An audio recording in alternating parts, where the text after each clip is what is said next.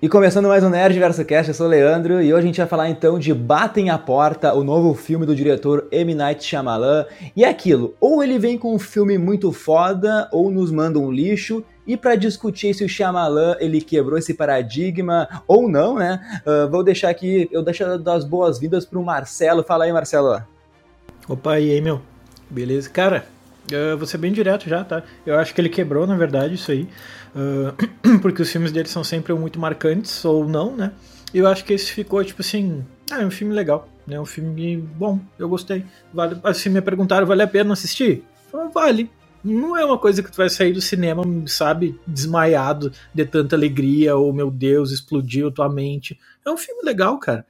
É, eu acho que muita gente vai reclamar, porque eu sinto que muita gente, cara, galera parece que assim, hoje ela quer ir no cinema e quer que cada filme seja assim uma obra clássica, atemporal. Pô, eu vou no cinema para me divertir, velho. Sabe? Então vi o filme ali e achei bem massa. Eu acho que é o melhor trabalho dele dos últimos anos. Mas assim, não significa que seja maravilhoso, é porque realmente os últimos filmes dele não são bons, cara. Porra, Glass é um filme muito fraco é, sei lá, deixa eu lembrar de outros aí mais recentes, entre aspas, ah, sei lá, Avatar, acho, né? O Avatar também. Avatar, o último mestre do ar. Teve aquele Isso. lá do, com o filho do Will Smith, horrível. Isso, exatamente. Acho que é o pior filme que o Will Smith já, já, já fez, cara, já participou. Então, assim, mas também é o cara do sexto sentido, que é, porra, eu fiquei, quando eu vi aquele filme quando moleque, eu fiquei com 15 trauma diferente. Uh, Sinais, cara, Sinais para mim é o meu filme favorito de ETs, um dos meus filmes favoritos da vida. Uh, então, sim, é um cara que a gente nunca sabe o que esperar do filme dele. Então, eu tava com as expectativas lá em cima, mas eu sempre vou com o pé atrás, independente do que for, e eu acho que as minhas expectativas foram supridas, assim, cara. Então, achei legal, saí contente do cinema, achei que foi um bom resultado. E, no geral, é um filme que eu acho que vai agradar a galera. Claro que muita gente vai reclamar, porque vai, meu Deus, eu quero um negócio atemporal. E não vai ser assim, cara. Não é isso, longe disso. Eu concordo contigo, não é uma obra-prima, mas tá longe de ser aquelas bostas que ele tava entregando aí, né? Ficou, ficou na média, ficou na média, né? E eu vi uma entrevista que o Shyamalan, né, ele sempre gosta de aparecer nos seus filmes, né? Não sei que porque ele, ele tem assim essa essa vontade de aparecer, né? Mas ele disse que nesse ele encontrou dificuldades assim para fazer uma participação, porque é praticamente ali o filme se passando numa cabana isolada assim, é, é, é onde o filme acontece acontece. E daí ele resolveu, assim, tirou uma jogada da cartola que ele aparece na, na TV, né? Na, naqueles programas que tu fica vendendo qualquer tipo de coisa. Não lembro agora o que ele vendia, Marcelo. Mas. Aqueles programas de venda de, de, de, Eu acho que ele tava fazendo comida numa frigideira lá, ele tava vendendo junto com uma moça lá, tipo assim, ah, olha, isso aqui é maravilhoso, não sei o quê. Tipo aqueles programas de venda de que tinha muito na, na TV antigamente, né? Aqueles programas de vender eletrodoméstico por telefone e tudo mais. Muito louco. Né? Sim, mas só lembrando algumas participações do Shyamalan, né? Em sexto sentido, ele era um pediatra. Em Sinais, ele foi o motorista que matou lá a esposa do Mel Gibson. ele era o guarda florestal no filme A Vila. Enfim, ele tem esse toque assim que precisa fazer uma pontinha em todos os filmes. Mas vamos aí para a sinopse do filme um pouco, pra, porque para quem não sabe, uh, Batem a Porta é uma adaptação de um romance premiadíssimo, é um livro de 2018 que o nome do livro é A Cabana no Fim do Mundo, né? O Chalé no Fim do Mundo, enfim. E depois me lembra no final do podcast contar como termina o livro, Marcelo, porque é diferente, é bem diferente do filme, tá? O Shyamalan ele tomou assim essa liberdade de mudar o final. Depois a gente discute se é melhor ou não, tá? Mas a sinopse é bem simples, porque a gente tem um casal ali que é o Eric e o Andrew e a filha deles, a Wen, estão passando férias em uma cabana mega afastada da sociedade e as férias são interrompidas quando ali quatro estranhos aparecem. Eles invadem a casa da família e, segundo esses malucos aí, né, essa família precisa assim tomar uma decisão que é ou eles escolhem um dos três ali para sacrificar, né, matar mesmo, uh, tipo assim, ou então, se não fizerem isso, vai começar o apocalipse no mundo. E cada vez que eles se negarem a decidir isso, É, daí acontece uma praga diferente que vai assolar assim a humanidade. Tá, é, é, é uma, é uma sinopse bem simples, mas eu gostei da reflexão que o filme ele vai fazer a gente fazer, Marcelo. Uh, até o final assim, do podcast, a gente vai falar assim, o que nós dois faríamos nessa situação, tá? Vamos deixar esse suspense no ar. Porque a gente viu o filme ontem de noite e a gente também relacionou aí com algumas passagens bíblicas que o Shyamalan gosta de fazer. Eu quero começar dizendo que a data do lançamento do filme, que lá nos Estados Unidos, né, sempre começa uh, com mês, depois dia, depois ano. O filme vai ser lançado na sexta-feira lá. Então, se tu colocar, né, o mês é fevereiro, então mês 2, o dia vai ser dia 3 e o ano é 23. Desse jeito vai formar o número 2323, né? E conhecendo Shyamalan, eu acredito que ele não escolheu por acaso essa data ou que tenha sido na sorte assim, né, para lançar o filme. Mas fala aí, Marcelo, um pouquinho dos atores do começo do filme, né? Eu nem preciso avisar também que esse podcast vai estar cheio de spoilers a partir de agora. Cara, eu achei que foi um início bem legal, porque já começa com a Wayne ali catando uns gafanhotinhos, né? No meio da floresta, tá ali brincando. Porque eles estão nessa cabana porque ela e os pais dela estão ali passando férias, né? Pegaram uma cabana para passar umas férias. Ela tá brincando, os pais estão lá no fundo da cabana, lá, comendo, conversando e tal. E nisso chega o Dave Bautista, né, cara? Pô, eu adoro ele, velho. Eu acho esse ator muito bom. Esse era um dos pontos fortes do filme para mim, saber que ele ia ter um papel central no filme. Uh, porque eu acho ele muito massa, porque ele é uma figura muito. Cara, pô, o cara é ameaçador, velho. Ele é gigantesco, assim, um cara, um roupeiro de seis portas, mas, tipo, ele é um cara todo queridão, sabe? Ele é daquele tamanhão todo, mas ele não passa medo, ele não passa uma ameaça, assim, é muito louco. E aí, ele chega e logo em seguida já chega os três amigos, entre aspas, dele, né? E ele é todo querido com a criança, e tu não sabe direito o que, que ele quer ainda, né? Aí ele explica pra criança: olha só, vai avisar os teus pais, né? Porque é um, é um casal homossexual que acabou adotando aquela criança. Não fica dito aí basicamente de que país que é, né? A Wenling, mas obviamente é um país asiático, né? Se é Japão, se é China, Coreia, enfim. Eles adotaram essa criança e não se fala muito sobre o casal, né, cara? O foco do filme é eles na cabana. Nisso, esses quatro visitantes chegam, a criança volta correndo para casa e fala para os pais: Ó, oh, entra na casa e tranca a porta que tá chegando uma gente estranha aí, uma galera estranha. E nisso, então, basicamente, eles ficam trancados na casa e o Dave Bautista batendo na porta, junto com outras três pessoas pedindo para entrar, né? Duas coisas me chamaram a atenção aí, né? Quando apareceram quatro pessoas, eu, na hora eu já pensei, ah, se é um filme sobre apocalipse, esses quatro aí estão pra basicamente falar sobre isso. Eles devem representar os quatro cavaleiros do apocalipse, né?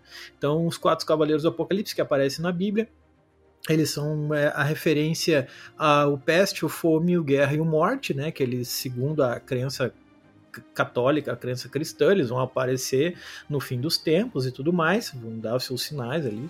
E, se eu não me engano, quando o Dave Bautista ele bate na porta, né? Acho que é Leonard o nome dele no filme, né? Ele bate sete vezes na porta. Aquilo ali eu fiquei pensando, porque, tipo, ele não bateu assim, pá, pá, pá, pá, pá, pá, pá. Foi, tipo, umas batidas bem, bem, tipo, fortes e marcantes, né? Ele bate, um, dois, três, Quando eu contei sete, eu fiquei pensando que aquilo ali podia ser uma alusão as sete trombetas do Apocalipse, né?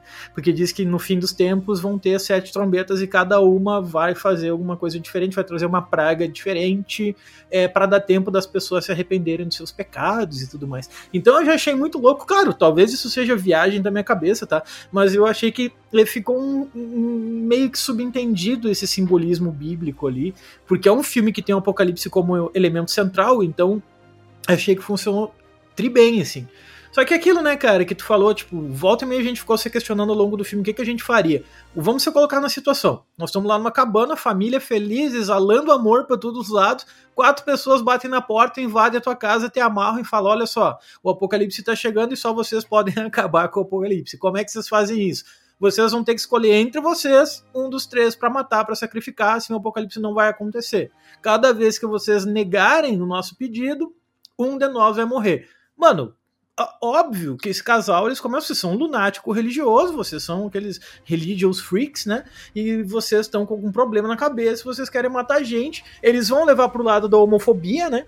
Eles vão entender muito do lado da homofobia, tipo, vocês querem matar a gente porque a gente é um casal homossexual, vocês não aceitam a gente, os caras, mano, a gente nem sabia o que, que era. E o filme se desenrola através disso, né, cara? Então, é, eu achei que as atuações, elas foram boas, eu não sei se tu, se tu sentiu isso também, mas eu gostei das atuações, achei que elas foram bem verdadeiras, assim, até de, dos outros três, tirando o Dave Bautista, cara, e o Rupert Grint, né? Eu não conhecia os outros. Eu não, não, não, não, lembro de nenhum filme que os outros tenham participado, tá ligado? Mas eu achei que foram atuações bem orgânicas, é, passaram bem a mensagem para nós e tal. No geral, eu achei que esse foi um início bem legal. Eu fiquei preso na cadeira, fiquei preso ali, tipo, é, vendo cada detalhe. Achei muito louco, né? É, eu, eu achei muito boa a atuação de, a atuação de todos. A, a que faz a médica, a Sabrina, que é a, a atriz, a a Nick Amuka Bird lá, eu já conhecia ela de outros filmes, até tá no filme passado do, do Shyamalan ali, no Old, que é outra porcaria de filme, mas o resto não lembrava, assim, da, da fisionomia. Até a atriz ali que faz a Wen, que no filme é dito que ela tem sete anos, é a primeira grande produção que ela faz, eu achei que a guria atuou muito bem, né, Marcelo? Mas enfim, cara, o filme então em nenhum momento vai te explicar o porquê das coisas estarem acontecendo assim.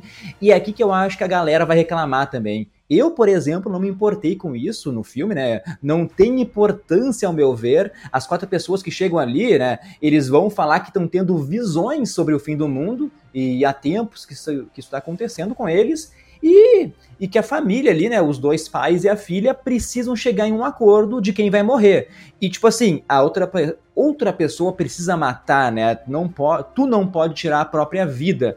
E durante esse tempo, lá eles vão ficar perguntando quatro vezes quem vai morrer e a cada não que a família falar, então uma praga vai ser solta no mundo aí, vai ter desastre natural, pandemia, enfim. O porquê disso não é em nenhum momento explicado no filme e nem porque eles têm visões. E para mim tá tudo bem, porque a reflexão aqui é outra, né, meu? A gente pode discutir, como tu disse, que é a loucura de acreditar nessas pessoas desconhecidas que até em um certo momento falam que se conheceram na internet, né, naqueles chats, nos blogs, porque todos estavam tendo assim as mesmas visões do fim do mundo e aos poucos eles vão vendo assim na, na TV ali notícias sobre isso do mundo acabando e essa é a discussão mais legal, né, que também que tu vai que a gente falou aqui, né? Será que tu sacrificaria uma pessoa que tu ama para salvar outras bilhões? Uma vida assim do teu marido, esposa, filho, será que isso vale mais do que outras bilhões de vida? Isso para mim é o mais legal do filme. E tipo assim, para quem não viu o filme, esses quatro estranhos não são bandidos e, né, que estão mantendo ali a família como refém, são pessoas normais, o Dave Bautista, por exemplo, o Leonard ali, ele é um professor que também trabalha como barman, né? A gente que é professor aqui se identifica muito com isso. E ele é tricalma ao falar, né? Delicado, apesar de ser um gigante. O Rupert Grint ali, o nosso Ron de Harry Potter, ele é um cara mais nervoso, um cara sem paciência. Daí tem a Nika Muka, que a, a médica, a enfermeira ali, ela tá meio que preocupada, tá mal ali, porque um dos pais bateu a cabeça, pode ter tido uma concussão, então ela fica toda hora fazendo curativo, tentando ver se o cara tá bem. E a outra atriz, eu não lembro o nome aqui, eh, diz que tem um filho, né? Ela é mais afetuosa uh, é, com a Wayne, né? Mais cuidadosa. Enfim, Marcelo, continua daí que senão eu vou ficar falando demais aqui. Não, mas é, é, é isso aí, sabe? Tipo, é normal que quando a gente chega, a gente pô, eles são criminosos. Até porque eles chegam cada um com um instrumento mortal nas mãos, um com uma picareta, outro com um negócio. Mas é aquilo. Eles tentam convencer o casal, tipo, ó, oh, vocês vão ter que escolher um entre vocês para sacrificar. Toda vez que vocês negar, um de nós quatro aqui vai morrer e uma praga vai ser lançada na humanidade. Só que, cara, como que tu vai. Ah, tá, não, beleza, velho. Pode crer. E tipo assim, já é difícil sacrificar alguém. E ainda mais um negócio que tu não sabe nem se é verdade. Tipo, como assim, velho? De uma hora para outra chega alguém na minha casa falando que eu vou ter que salvar o mundo e tenho que matar alguém que eu amo, tá ligado? Então, assim, o filme nunca explica exatamente o porquê deles serem um casal escolhido.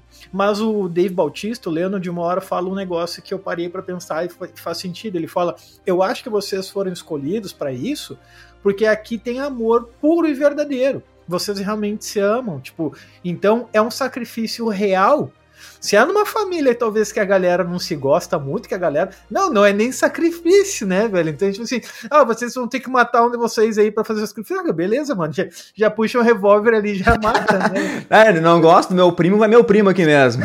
vai esse cara aí, beleza? Tipo, ali não, ali os três se amam genuinamente, é um negócio verdadeiro, então faz com que a missão dele seja mais difícil ainda, né, cara?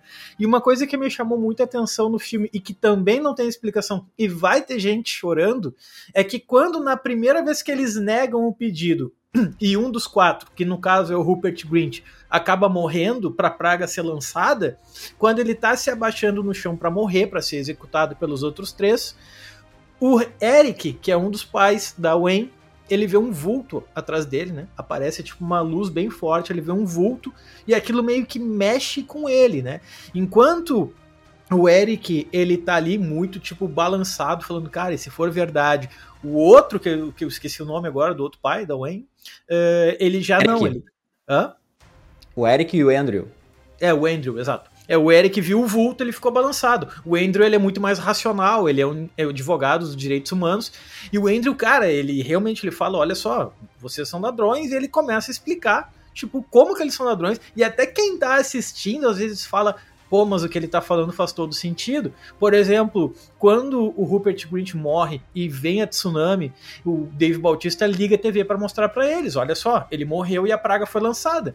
Aí o Andrew fala, cara, me desculpa, isso não é prova de nada. Isso pode ser pré-gravado. Isso é uma coisa que já você sabia que estava para acontecer. Aí eu fiquei pensando, pui, será que não é verdade, velho?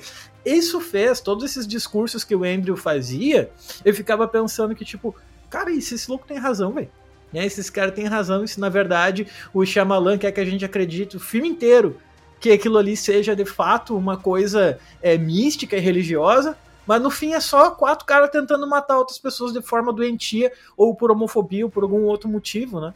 Mas então isso eu achei legal. E isso é uma característica muito doida dos filmes do Shyamalan, né? E ele conseguiu trazer isso para dentro desse filme também, que eu achei que foi um dos pontos mais fortes. O não explicar as coisas faz com que a gente pense demais nelas. E é, é um filme que acaba inevitavelmente te fazendo filosofar sobre tudo, sobre a vida e tudo mais. Então, nesse sentido, eu achei da hora, cara. Eu achei legal não ter explicação. Mas quem gosta, e é muita gente que gosta de ter tudo explicadinho, ah, mas por que isso? Mas por que aquilo? Cara, vai sair brabão do cinema, certeza. E falando das pragas aqui, nem né, como você falou, a primeira é o tsunami. E é uma onda gigantesca. Cara, eu tenho muito medo. Imagina, tu tá na beira da praia, ainda mais se tiver com uma criança, daí é pior ainda. Imagina o teu nervosismo, assim, daí vem aquela onda, não tem o que fazer, mas não tem pra onde correr sabe? E é uma onda de 15 metros que falam. A segunda praga lá, né, que quando eles dizem não, é tipo assim, uma pandemia, uma doença que eles falam que atinge só crianças e começa a mostrar na TV um monte de crianças sendo hospitalizada, aquele caos geral, assim. O, o, a terceira peste, eles até falam, né? O, o céu vai cair, né? E daí todos os aviões começam a cair. E a quarta peste seria os. Ah, o, o, céu escurece de um jeito incrível e começa a cair raio botando fogo em tudo que é lugar, que seria ali o fim do mundo mesmo. Mas entre as duas pestes que eu me sinto mais apavorado, que é o tsunami e os aviões caindo, eu fico muito em dúvida qual eu sofreria mais, sabe? Mas eu acho que o tsunami, velho, o tsunami é, é o pior de tudo, tá ali na, na beira da praia, o pavor, tá com pessoas que tu ama, assim, não tem o que fazer, sabe? Para mim, eu, eu, eu tenho medo do mar, né, Marcelo? Então, não sei qual que tu escolheria dessas aí. Cara, todas elas foram horríveis, assim, mas eu acho que a que mais me marcou ali foram os aviões caindo. Ah, meu, é, é, porque a gente não tem noção. Às vezes a gente olha para o céu e não vê, não vê os aviões, né? A gente acha que são poucos aviões que estão voando. Cara, são milhares e milhares de voos todos os dias.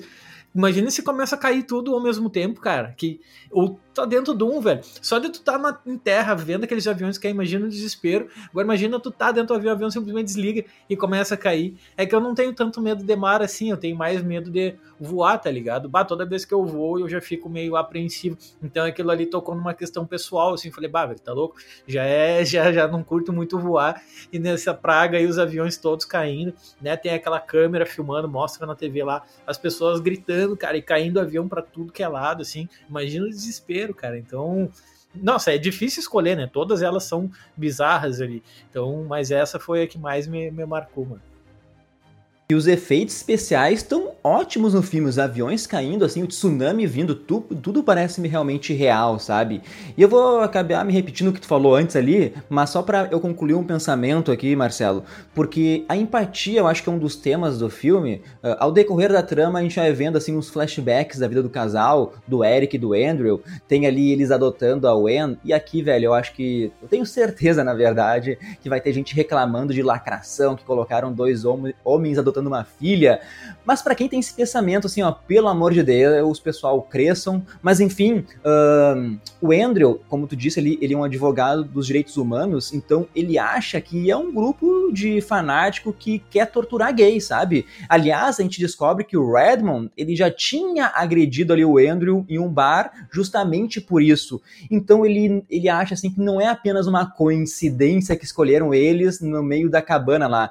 Já o Eric, ele sofreu ali a pancada, né, a concussão, o filme meio que brinca, como tu disse, né, que essa batida pode ter deixado ele meio suscetível a acreditar nas coisas. Ele viu um vulto ali que não foi explicado pra gente o que era. Então, o Shyamalan, ele brinca assim sobre fé e crença. Ele faz isso em vários dos seus filmes. Pega aí Seu Sentido, A Vila, Sinais. Cara, a única diferença é que em Batem a Porta, nesse filme, ficou faltando algo, sabe? Meio incompleto, ficou meio vago, assim. Não tem aquele grande plot twist no final, que o Shyamalan ficou muito conhecido por isso, né?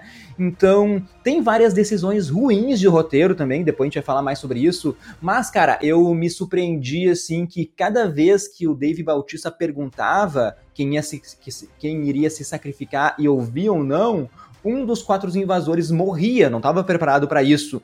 E cara, o Redmond, o Ron lá do Harry Potter, uh, ele foi ali o primeiro a morrer, velho. Eu achei mega curta a participação dele, não sei se tu percebeu isso também. É, apareceu pouquíssimo no filme. Eu acho que ele deve ter uns 10, 15 minutos de tela, assim. Porque é o, suficiente, dali um pouco já perguntam, né, tá, vocês vão sacrificar um de vocês? Não. Então beleza, então um de nós quatro que vai morrer. E o primeiro é ele, né? Então ele simplesmente fala uma parte da humanidade foi julgada e pff, morre. Então ele tem uma participação de certa forma intensa porque ele é mais nervoso, né? Enquanto os outros são tudo educados, não, ele já quer entrar, já quer amarrar e bater em todo mundo e gritar com todo mundo e depois ele aparece nos flashbacks. Mas em relação a isso que tu falou de ter gente que vai reclamar de lacração, cara, isso é certo. Sobretudo é, pelo um outro fato que eu tava refletindo depois do filme, que é escolheram um casal homossexual para conter o apocalipse, que é uma parada extremamente religiosa, é uma visão religiosa dos fatos. Né? Então, aos olhos de um religioso, eles vão falar, cara, escolheram um casal de pecador para conter o apocalipse, sabe? Então, tipo, muita gente vai achar que isso, de certa forma, é uma afronta do M. Shyamalan. Então, cara, vai vir uma avalanche de gente chorando pra cima desse filme aí. Só cuida, mano. Lembrando, né, que a gente já falou que o filme é uma adaptação de um livro de 2018, né? O Shyamalan não tem... o pessoal vai reclamar ainda... Não tem nem que reclamar, né, Marcelo? Mas, enfim, uh, vamos aí para as partes ruins do roteiro. Eu tenho duas que eu quero, assim, salientar. A primeira é o Andrew. Uma hora ele vai lá no carro, consegue pegar a, a arma que ele tinha no cofre dentro do, do carro Cara, ele não atira nas pessoas, meu. Ele demora para atirar lá na Sabrina, demora para atirar no Dave Bautista. Então, isso aí, se sou eu, velho, não tô nem aí, nunca matei ninguém, meu. Mas os caras querem matar minha família, querem matar meu marido, querem matar minha filha. Eu vou destruir esses malucos aí, não vou querer conversar, tá ligado? Acabaram de matar duas pessoas na minha frente. E a outra é que quando o Drax lá, ele, o Drax, o Leonard, o, o, o Dave Bautista vai pro banheiro se esconder, Daí tem tem um barulho, né? Porque parece que ele fugiu do banheiro, os caras abrem a porta do banheiro, olham para aquela abertura, mas uma abertura minúscula, não tem como o Dave Bautista ter passado por aquele buraco, tá ligado? Óbvio que ele tava escondido dentro do box do banheiro ali, e daí o cara fica assim, ah, fica com medo, sabe? Essas, essas decisões ruins de roteiro meio que me tirou do filme, sabe? Eu, eu achei que essa, essa parte do, do, do, banheiro, da janelinha do banheiro, foi a que eu cheguei a dar risada, cara. Falei, cara, não é possível que ele acreditou que o Dave Bautista cruzou essa janelinha, cara. Não passa nem a perna dele naquela janela ali. Olha o tamanho do cara, mano. A parte que ele tá atrás da cortina do banheiro também, e o cara dá um tiro e fica olhando pra cortina. Mano, no mundo real, o cara no nervosismo e explosivo como o Andrew é, ele teria pego a arma e teria descarregado na cortina. Depois ele ia ver se tinha alguém atrás, tá ligado?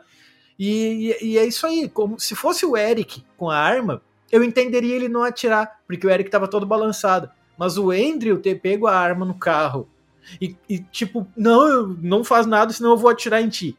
Pera aí, meu, o cara já mostrou em vários momentos que ele tem um temperamento muito pesado. Ele ia pegar aquela arma e ia sair atirando. A hora que ele pegou a arma e apontou pra enfermeira, cara, ele já teria atirado nela, né? Então, ele só atirou depois porque ele viu que, tipo, chegou nas últimas consequências. Ela veio correndo em direção a ele, né? Agora, eu também achei isso aí bem, bem desnecessário, só para dar mais tempo de filme, né, mano? Conveniência de roteiro aí para ter mais diálogo entre eles e tudo mais.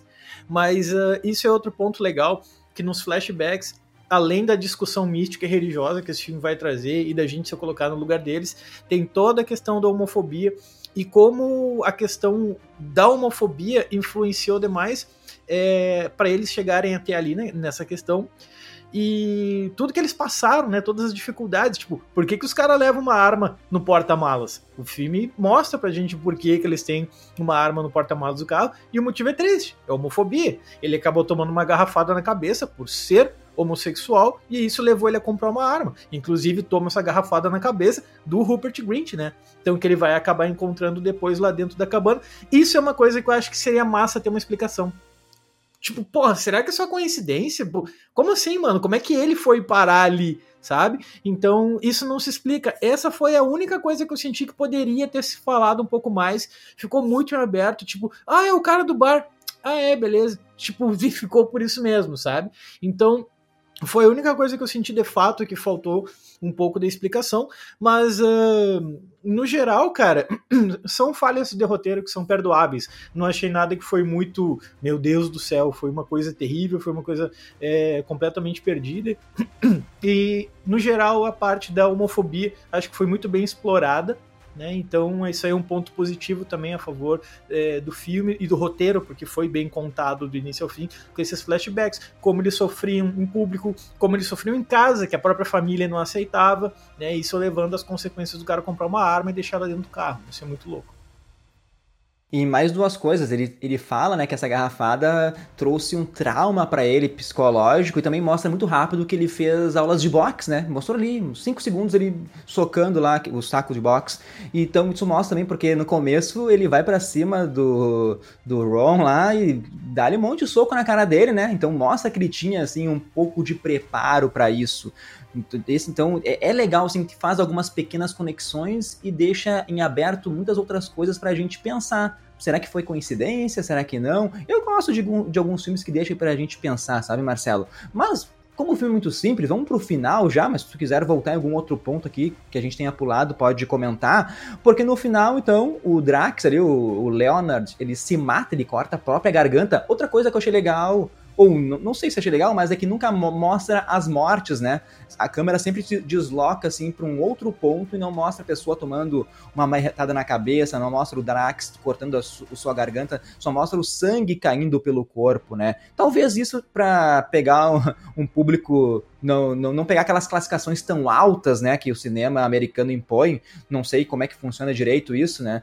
Não sei se seria tão chocante também. Talvez ele não queria pegar essa parte do choque. Era outro tipo de história que o Shyamalan queria contar. Mas enfim, o Drax ali, o, o Dave Bautista se mata e o céu começa a escurecer, começa vários raios cair na hora ali, queimando árvore. Tipo assim, é o fim do mundo mesmo. E daí o Eric, né, que diz ele que teve uma visão assim que viu o Andrew e a Wen, né, o marido e a filha, num futuro no qual estavam os dois felizes, ele visualizou assim uma vida feliz para a filha. Então ele faz uma escolha, ele diz que não tem sentido praticamente ali só os três sobreviverem e ficarem o mundo destruído, sabe? Se existe no fim a esperança, tipo assim, de ver a filha feliz quando adulta. Da gente não sabe se ele teve uma visão mesmo, ou se foi porque bateu a cabeça e tá meio que viajando ali. Mas o Eric, ele aceita seu sacrifício e o Andrew vai ali e mata ele. E, cara, e daí eles indo embora ali, o pai e a filha param numa lanchonete, tá, tá ali o um noticiário na TV e começa a dizer que os tsunamis pararam, uh, os raios também não estão mais caindo, não tem mais avião desabando do céu, tudo meio que parece que tá voltando a uma normalidade. Daí fica também aquela dúvida, né? Se isso, acontece, se isso acontece de tempos em tempos, né? No qual famílias têm que decidir o futuro da humanidade, uh, ou foi assim a primeira vez que aconteceu? Eu ainda acho que é um final meio agridoce, Marcelo, mas fica a pergunta assim, ó, será que tu sacrificaria a vida de um filho, de alguém que tu ama, assim, para salvar a humanidade? Eu até respondo aqui antes, né, porque podem me julgar, podem dizer talvez que eu seja egoísta, mas eu acho que eu não conseguiria, mano. Tipo assim, o mundo já tá uma merda aí, cheio de injustiça, um monte de inocente morre toda hora. Por que, que eu tenho que matar alguém que eu gosto ou morrer para salvar assim o mundo? Eu acho que eu seria muito egoísta e eu não, não faria esse sacrifício, sabe, Marcelo? É sim, é uma coisa muito pessoal. Eu também fiquei pensando muito nessa questão depois, mas eu falei, cara, talvez eu faria esse sacrifício se me dessem 110% de certeza que iria funcionar. Mas não tem como provar, entende? Só que o Eric, ele aceita seu sacrifício Desde o momento que ele viu aquele vulto atrás do Rupert Grint, lá no início do filme, cara. Quando ele viu aquele vulto, quem que é aquele vulto? É um anjo? É o Espírito Santo? O que, que é aquilo ali? Entende? E quando ele fala que teve a visão do, da, da filha dele no futuro, aí eu lembrei, cara, que, pô, ao longo da história, em todas as civilizações, sobretudo na antiguidade, sempre teve os profetas, cara. E profetas são pessoas que são porta-vozes dos deuses, ou no caso cristão, judaico, de Deus, né? Aqui na Terra, eles recebem é, mensagens de Deus e eles devem basicamente passar essas mensagens, ser o porta-voz de Deus para a sociedade, para as pessoas no geral, tudo mais. E pô, se a gente for pensar como é que essas pessoas costumavam receber essas mensagens, esses profetas eram respeitados lá nos hebreus e tudo mais, eles recebiam através de sono, né, quando estão sonhando, ou eles recebiam uma visão do nada, assim. Então ali ele basicamente faz um papel quase de um profeta, tipo, oh, recebi uma visão. Quem foi que colocou aquela visão foi aquele vulto? Aquele vulto é Deus? Quem que é aquilo ali, afinal? Né? O que está querendo passar para nós? Não ficou muito claro. Mas é, parece que essa visão que foi dada a ele, pelo mesmo ser que também deu essa visão para os outros quatro lá que morreram, ali basicamente ele fica meio que balançado e fala: Não, eu acredito, então eu posso ser o sacrifício. Então, se eu talvez eu acreditasse de fato que fosse parar, eu não sei, eu acho que talvez até conseguiria fazer, entende? Até porque assim, ficou meio claro que para eles, olha só, se vocês não fizerem nenhum sacrifício, vocês vão morrer igual. Porque o mundo vai acabar e todo mundo vai morrer, né? Então, tipo, ele se sacrifica pela filha. E não pela humanidade mesmo. De fato, ele nem pensou muito na questão da humanidade. Ele falou: não, eu vi minha filha mais velha, então beleza, então eu quero, eu quero morrer por ela, né? Mata louco, mano, é uma decisão muito pesada. E para mim esse é o grande ponto positivo do filme. Tá? Quem for assistir, inevitavelmente vai ficar se questionando depois. Ah, mas será que eu faria isso, mano? O que, que eu faria no lugar dele, entende? Muito louco. E só para trazer aqui uma curiosidade, o livro é bem diferente final, vou contar para vocês aqui, né? De, no livro assim já começa a mudar depois que o Andrew vai pegar a arma no carro, porque ele mata a Adrienne ali e depois na luta com o Leonard, ele para pegar aquela arma, sem querer a arma dispara, Marcelo, e a Wen morre, a filha morre. E daí o Leonard, ele fica devastado, ele desiste de querer, assim, que os caras decidam, mas ele avisa que essa morte não vai parar o apocalipse porque não foi um sacrifício voluntário, sabe?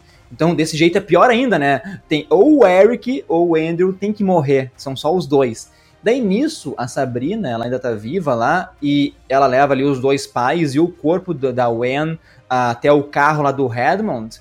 E lá ela diz que ainda dá para evitar o fim do mundo e ela mesmo se mata. Pô, daí o Eric começa a entrar em desespero, cogita a possibilidade ali de morrer mesmo, mas o Andrew diz assim que mesmo que tudo assim seja real, ele vai se recusar a a obedecer mesmo a um deus aí que permitiu que a Wen fosse morta, sabe?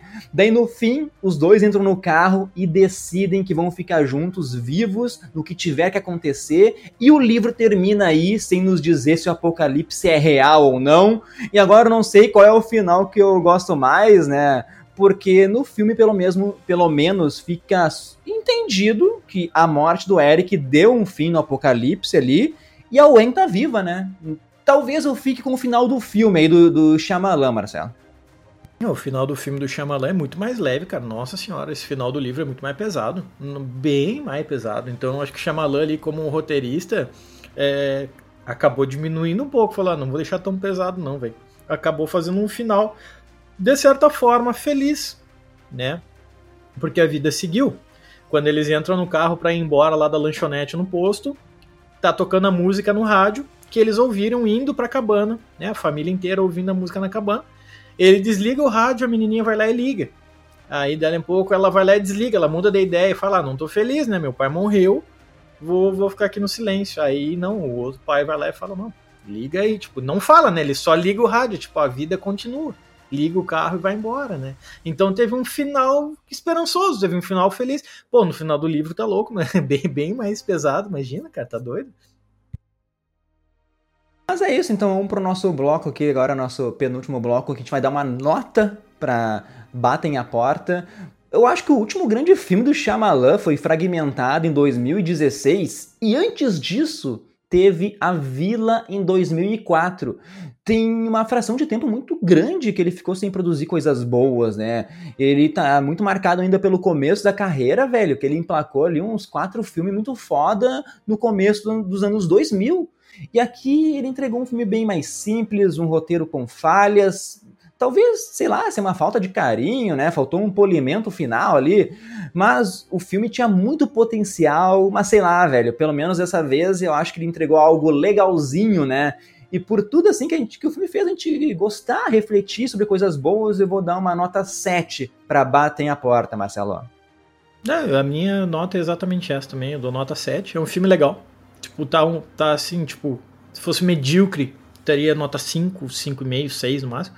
Nota 7, é um filme bom, legal. Vou lembrar dele possivelmente no final do ano, para lembrar dos melhores filmes do ano. Cara, só se não tiver mais nada de bom ao longo do ano, hein, né? Pelo amor de Deus, vai ter muita coisa ainda aí. Então, assim, a chance dele estar tá nos meus melhores do ano lá no final, cara, é muito difícil, mas não significa dizer que é um filme ruim. É um bom passatempo. Gostei, achei legal. Se me perguntarem, vale a pena assistir? Vale, vale, vale sim vai chorar de alegria, vai chorar de emoção vendo o filme? Não. Não, mas é legal. Então acho que nota 7 é uma nota justa para ele. Tu acha que a gente pode enquadrar o filme num, num, terror do ano, num terror psicológico, sei lá? O que, que tu acha? Eu acho que suspense, cara. Um suspensezão. Assim. Suspense. Assim. É um thrillerzinho. Agora, tipo, terror é demais, né? Não, não tem, não chega a ter terror, assim. Eu diria que é mais um suspensezão mesmo, né? Tipo, o que, que vai acontecer agora? O que, que vai acontecer agora? Né? Então, eu não vi o tempo do filme, cara, mas me passou rápido, né? Ele aparentemente passou rápido. Talvez por ser suspensezão, né? Tem aquele suspense que tu fica, bah, o que, que vai acontecer agora? O que, que vai acontecer agora? Então eu não vi o tempo passar. E isso é um bom sinal, cara. Para mim é um bom sinal. Não ficava olhando pro relógio toda hora, até. Quando o filme é chato, tu fica ali, pô, quando é que acaba essa, essa droga aí? Esse não. Esse fiquei, pô, atento no filme até o fim. Então, nota 7 pra ele tá, tá ótimo. Tentando procurar aqui o tempo, mas não achei. Vamos seguir então o nosso bloco dos abraços, que é sempre o um oferecimento do curso Propulsa, que é preparação por Enem e vestibulares em matemática. Então, se está com dificuldade nessa matéria, vai lá no YouTube e te, te inscreve no Propulsa. E os abraços de hoje para Batem a Porta é pro Luiz Capucci, Henrique Gomes Pereira, Jaque Siqueira, Marcelo Matias, Adriano Peliciotti, Vinícius Barbosa, Isabel Santos, Lucas Almeida, Bernardo Pontes e pra Liamaro Marcelo. Cara, e mais uma pergunta pra ti aí. Tu acha que Megan também entra em filme de terror ou é mais pra comédia? Ah, velho, o Megan, o meu grande problema com o Megan foi esse. Os caras tentaram fazer terror e comédia e no fim não ficou claro o que que era, né, cara? Por isso que, assim, comparações com o Chuck não dá, porque o Chuck a gente sabe, é um terror, mas que é muito mais comédia. Dá risada vendo o Chuck, o Megan não. Então, assim, eu não sei, cara. Para mim, o Megan é parte terror e parte comédia. Mas se eu tivesse que escolher só um, cara, eu sinceramente não saberia que escolher, assim. Porque ficou muito confuso. Muito confuso. E acho que foi por isso que o Diegueira ficou bem louco vendo o filme lá, não gostou, se irritou. Justamente por não ter, né, não ter um caminho a seguir, né, cara? Você perdeu um pouco no, no personagem. Mas enfim, meu, achei que a informação. Batem a porta, tem uma hora e 40 minutos de filme aí, um pouquinho menos, tirando os créditos finais, acredito. Mas é isso, pessoal. Chegamos aqui a mais um podcast no Nerdverso Cast. Semana que vem gente volta e com certeza com o quarto episódio de The Last of Us. Continue acompanhando a gente no Instagram, lá no nosso YouTube também vai ter vários vídeos de outras coisas. Eu, Marcelo, a gente se despede por aqui a gente se encontra então no nosso próximo podcast. Tchau, tchau.